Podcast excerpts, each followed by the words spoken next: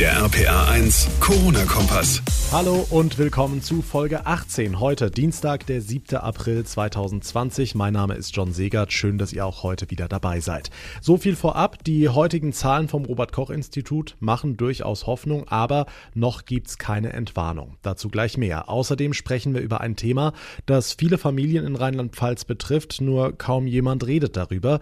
Häusliche Gewalt. Wie sich die Corona-Krise auf familiäre Übergriffe auswirkt und was Betroffene jetzt unbedingt tun sollten. Das erläutert Werner Keckenhoff, Landesvorsitzender des Weißen Rings in Rheinland-Pfalz. Und wir hören von jemandem, der heute das weiße Gold Klopapier in Massen einfach so verschenkt hat, nur um Gutes zu tun. Wer das war und warum er das gemacht hat, auch das in dieser Ausgabe. Wir legen aber wie immer los mit den aktuellen Infektionszahlen.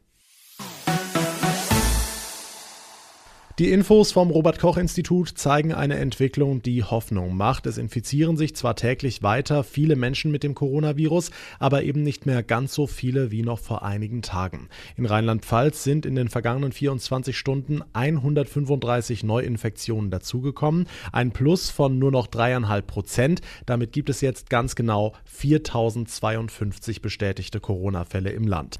Wo ist das Virus aber am meisten verbreitet? In absoluten Zahlen gibt es nach wie vor die meisten meisten Fälle in der Stadt Mainz. 265 Infektionen wurden in der Landeshauptstadt bereits gezählt. Das liegt natürlich in erster Linie daran, dass Mainz auch die größte Stadt ist.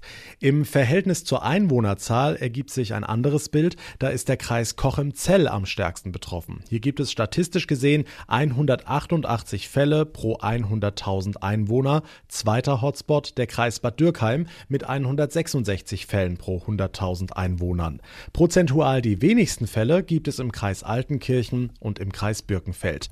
Alles in allem geht die Zahl der Neuinfektionen aber wie gesagt leicht zurück. Das ist die gute Nachricht am heutigen Dienstag. Auch deutschlandweit ist der Trend weiter rückläufig, aber das Robert Koch Institut bleibt vorsichtig. RKI-Chef Lothar Wieler heute Vormittag. Die Anzahl der neu übermittelten Fälle ist etwas geringer. Von einer Entspannung kann aber noch nicht ausgegangen werden. Schwankungen sind immer möglich. Das bitte ich Sie zu beachten. Wir müssen die nächsten Tage abwarten, ob sich äh, bei den Meldungen ein Trend abzeichnet. Gleichzeitig hat Wieler für eine neue App geworben namens Corona Datenspende, die sich die Daten von Smartwatches und Fitnessarmbändern zunutze machen will. Funktioniert folgendermaßen, die App greift quasi auf Ruhepuls, Schlaf und Aktivitätsniveau zu, übermittelt diese Infos an das RKI und erkennt dann automatisch Symptome einer Corona-Infektion, wie zum Beispiel Fieber oder eine erhöhte Herzfrequenz. Alles freiwillig, völlig anonym, so Wieler, so könne im Ernstfall aber schnell gehandelt werden. Dieser Ernstfall ist gestern Abend ja beim britischen Premierminister Boris Johnson eingetreten. Der liegt weiter mit einer Corona-Infektion auf der Intensivstation, bekommt auch Sauerstoff zugeführt, aber wird laut britischer Regierung wohl nicht künstlich beatmet und soll auch bei Bewusstsein sein. Seine Amtsgeschäfte übernimmt im Moment der britische Außenminister Dominic Raab. Er will sicherstellen, dass Johnsons Pläne und Maßnahmen zur Eindämmung der Corona-Pandemie in Großbritannien auch umgesetzt werden. Unter anderem sollen die Menschen, wie bei uns, weiter zu Hause bleiben.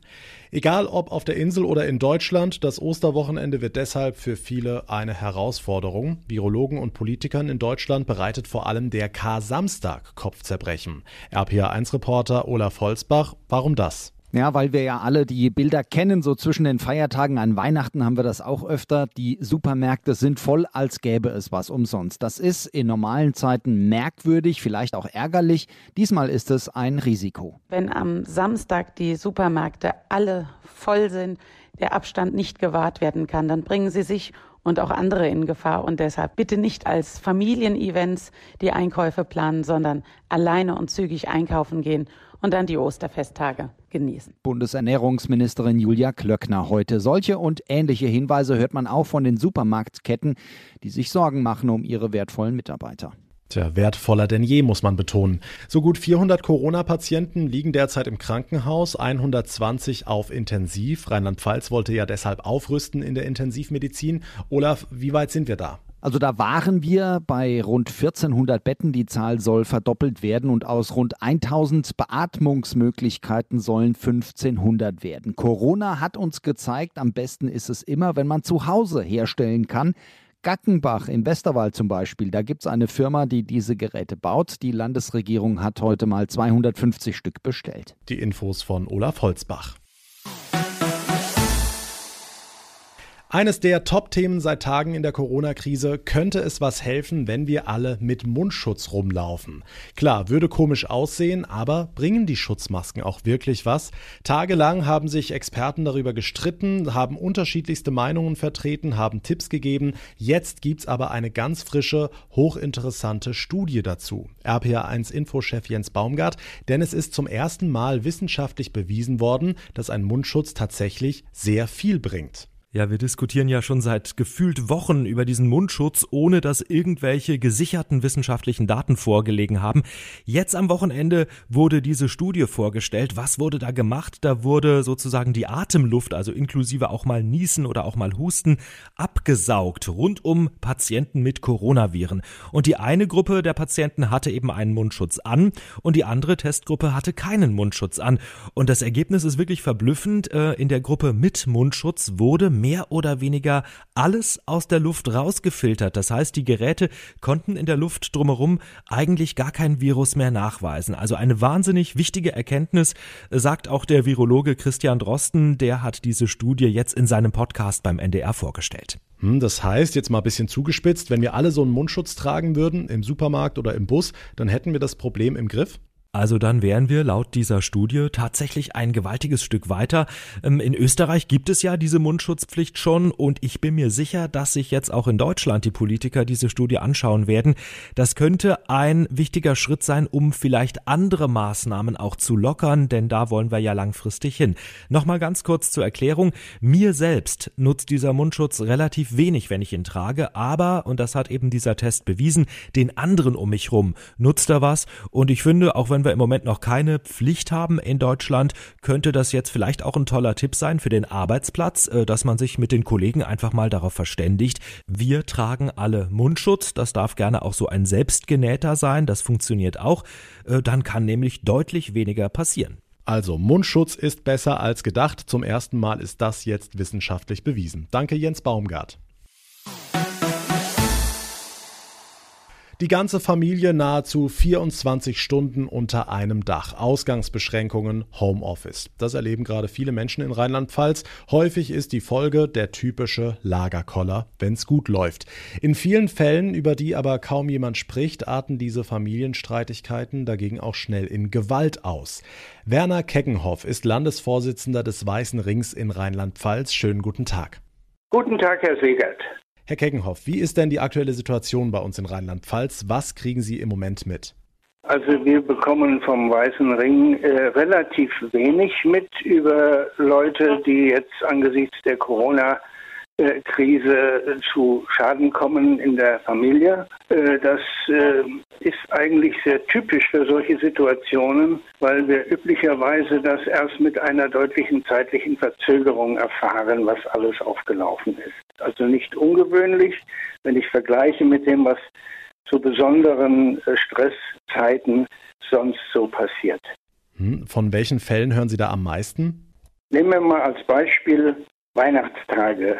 Menschen sind über Tage viel mehr miteinander zusammen, als wir das gewohnt sind. Es entwickelt sich eine Stresssituation. Es gibt Ausraster von Einzelnen. Das ist so eine typische Sache, die uns äh, alljährlich begegnet, aber auch dann erst, wenn die Zeit vorbei ist und wenn äh, das Nachdenken äh, eingesetzt hat, soll das so weitergehen oder will ich meine Situation verändern? Okay, mal grob überschlagen, wie viele Fälle von häuslicher Gewalt bekommen Sie in Zeiten von Corona oder ähnlichem gemeldet und wie viele im Alltag?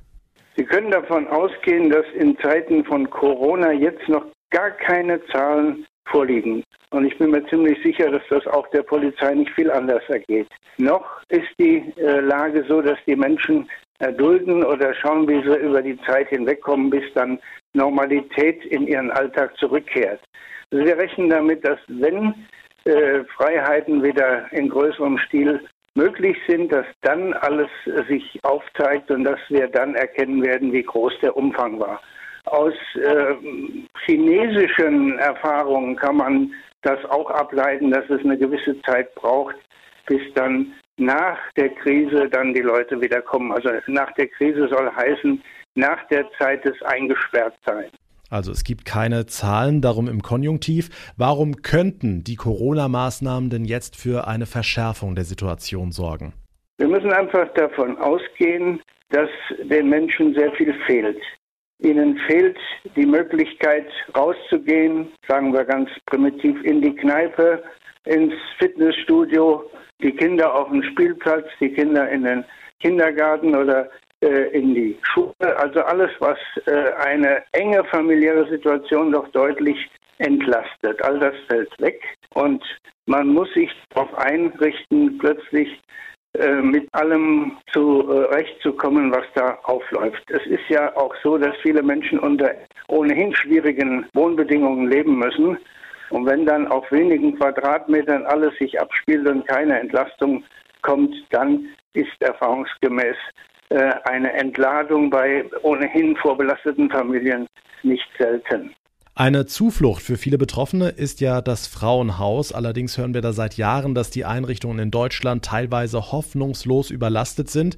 Wie ist denn da die Situation in Rheinland-Pfalz? Ich denke, es gibt auch in Rheinland-Pfalz äh, sehr knappe Kapazitäten. Äh, und ich bin sehr froh, dass äh, wenigstens eines geschehen ist im Rahmen der Entscheidungen bei der Corona-Krise, dass Rheinland-Pfalz gesagt hat, dann finanzieren wir ein weiteres Frauenhaus über das bisherige Maß hinaus und schaffen einige weitere Plätze, um da etwas Druck aus dem Kessel zu nehmen. Ich denke, es ist wichtig, dass der Staat erkennt, in dieser Krise reicht es nicht aus, Geld in die Hand zu nehmen, um Wirtschaft zu unterstützen, um den Friseur wieder arbeiten zu lassen. Es muss auch Geld dafür vorhanden sein, um diese Konsequenzen aus der, dem Einsperren der Menschen dann auch aufzufangen. Und dazu gehört ganz maßgeblich Frauenhäuser unterstützen. Wenn Milliarden für alles zur Verfügung stehen, dann müssen auch ein paar hunderttausend Euro für solche Maßnahmen da sein. Hm, Herr Keckenhoff, jetzt hat Bundesfamilienministerin Giffey vor gut einer Woche mit den Ländern telefoniert, um sich einen Überblick zu verschaffen und im Anschluss einige Maßnahmen beschlossen. Aus Rheinland-Pfalz war darauf hinzuhören, Giffey sei zwar engagiert, die eigentliche Arbeit bleibe aber an den Ländern und den Kommunen hängen, zum Beispiel die Schaffung von Notunterkünften. Wie sehen Sie das? Also in unserem System ist es klar, dass vor Ort diese Angebote aufrechtzuerhalten sind oder zu schaffen sind. Insofern ist der Bund ein Anregender, einer, der sich einbringt mit Ideen, aber die Umsetzung kann letzten Endes nur auf Landes- oder kommunaler Ebene erfolgen. Das ist schon richtig so. Deswegen ist es auch richtig, dass Länder dann zum Ausdruck bringen, vielen Dank für die Information oder für die Stellungnahme, aber den Job machen wir. Hm, kommen wir mal zu einem anderen Aspekt. Ein häufiger Irrglaube ist ja, dass die Gewalt immer nur von Männern zu Hause ausgeht. Es ist sicherlich richtig, dass äh, der Schwerpunkt der Gewalt Männergewalt ist, zahlenmäßig gesehen. Aber es wird deutlich unterschätzt, was auch ein Mann Opfer wird. Also häusliche Gewalt gegen Männer ist ein Phänomen, das es gibt. Es gibt Untersuchungen mit einem groben, einer groben Einschätzung, dass es sich sogar um etwa 20 Prozent handeln könnte. Dahinter steht auch, dass Männer sich noch mehr schämen als Frauen, mit dieser Information äh, in die Öffentlichkeit oder in eine Einrichtung zu gehen, zu einem äh, Hilfeangebot zu gehen, weil sie sich dermaßen schämen, dass sie nicht wollen, dass man ihren Fall kennt. Also ganz schwierig da die viel größere Dunkelziffer dann auch wirklich zu beschreiben. Ja, jetzt sprechen Sie die Scham an. Das also ein Punkt, warum wir von diesen Fällen so gut wie gar nichts mitbekommen? Ohne Zweifel. Das kommt auch in der Beratungstätigkeit, in der Hilfetätigkeit des Weißen Rings nur rudimentär vor, nur in Ausnahmefällen. Wir haben solche Fälle gelegentlich, aber es ist sicher weniger als die besagten 20 Prozent, die wir annehmen. Angenommen, ich als Betroffener höre jetzt dieses Interview, fühle mich angesprochen, erkenne meine Situation zu Hause wieder. An wen kann ich mich wenden, um Hilfe zu bekommen? Also was immer möglich ist, ist natürlich der Weg zur Polizei. Die Telefonnummer 110 sollte allgemein bekannt sein und die Polizei kann auch vieles tun. Sie kann helfen, indem sie Entscheidungen trifft, dass ähm, ein Schläger Abstand halten muss, dass er sich diesem Haus nicht mehr nähern darf, dass er das Verbot bekommt, überhaupt in diese Wohnung zu gehen. Da kann die Polizei sehr wirksame Maßnahmen ergreifen. Aber was immer äh, sinnvoll ist, ist, sich an den Weißen Ring zu wenden und dort nach Unterstützung zu fragen. Wir haben ein Opfertelefon mit der 116006.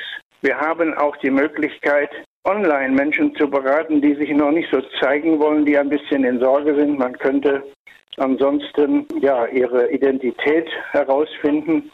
Da gibt es ähm, die Adresse www.weißer mit Doppel S ring.de. Da gibt es die Online-Beratung und dann wird man die Angebote des Weißen Rings genauer kennenlernen und erfahren, wo der örtlich zuständige Mensch ist, der sich um einen kümmern kann.